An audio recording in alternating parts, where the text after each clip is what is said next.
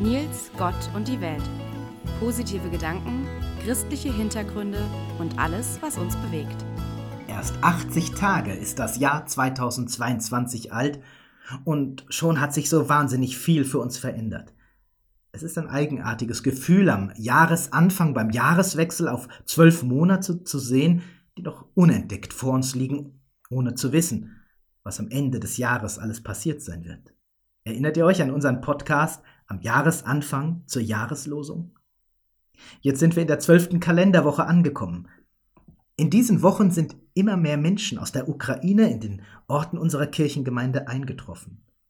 Großartige Menschen haben zahlreiche Hilfsaktionen auf den Weg gebracht, Spenden werden gesammelt, Menschen haben Unterkünfte zur Verfügung gestellt und ganz viel menschliche Herzenswärme verschenkt.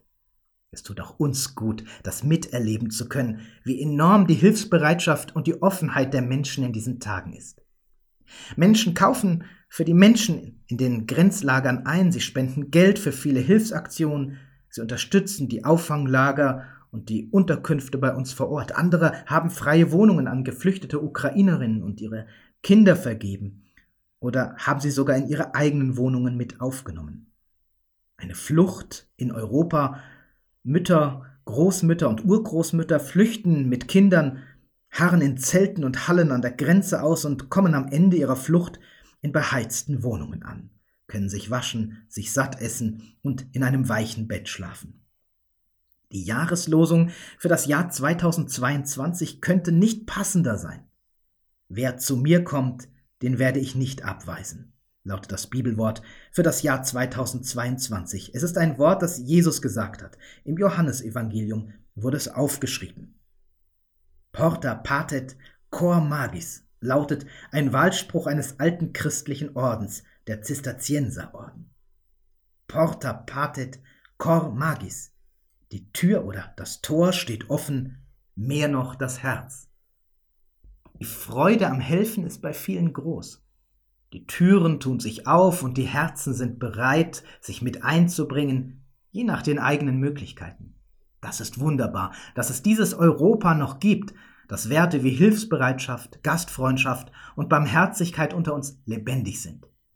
Wir, die keine Verantwortung für den Invasionskrieg tragen, tragen das Leid und die Not der Menschen mit, die von diesem Krieg betroffen sind. Das Gefühl, sicher zu sein, Geborgenheit zu fühlen und nicht verloren zu sein in einer immer mehr unsicher gewordenen Welt, das kann Trost geben. Die nächste Schreckensmeldung aus dem Internet, die Machtlosigkeit und die Ungewissheit, was aus den Männern und den Zurückgebliebenen geworden ist, ist eine unfassbare Not. Da tut es gut, auf der einen Seite Ansprechpartner zu haben, die zuhören, Menschen zu kennen, die übersetzen können, die ukrainisch oder russisch sprechen, damit alles gut organisiert werden kann. Und auf der anderen Seite ist es eben wichtig, dass die geflüchteten Menschen sich bei uns geschützt wissen, nicht das Gefühl vermittelt bekommen, ein Objekt der Neugierde oder der Sensation zu sein. Den richtigen Weg zu finden, Hilfe anzubieten, Unterstützung zu leisten, ohne dabei die verletzten Seelen noch weiter zu belasten, zu verstören und zu verunsichern, das ist wichtig in dieser sensiblen Situation, in der unsere Gäste stecken, denen wir Hilfe anbieten möchten.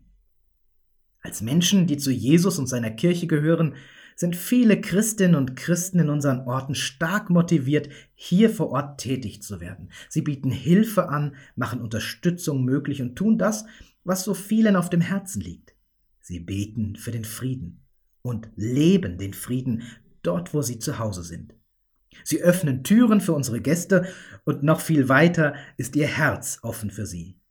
Jesus ist es, der uns das vorgelebt hat. Er ist die Kraft, die uns antreibt, trotz aller unserer persönlichen Kümmernisse und Sorgen. Er ist es, der auch Türen für uns auftut, in unserem Herzen, in den Herzen unserer Mitmenschen und am Ende unserer Zeit. Jahreslosung ist dem Wortlaut der Einheitsübersetzung des katholischen Bibelwerks entnommen. Bleibt gesund und bleibt gesegnet.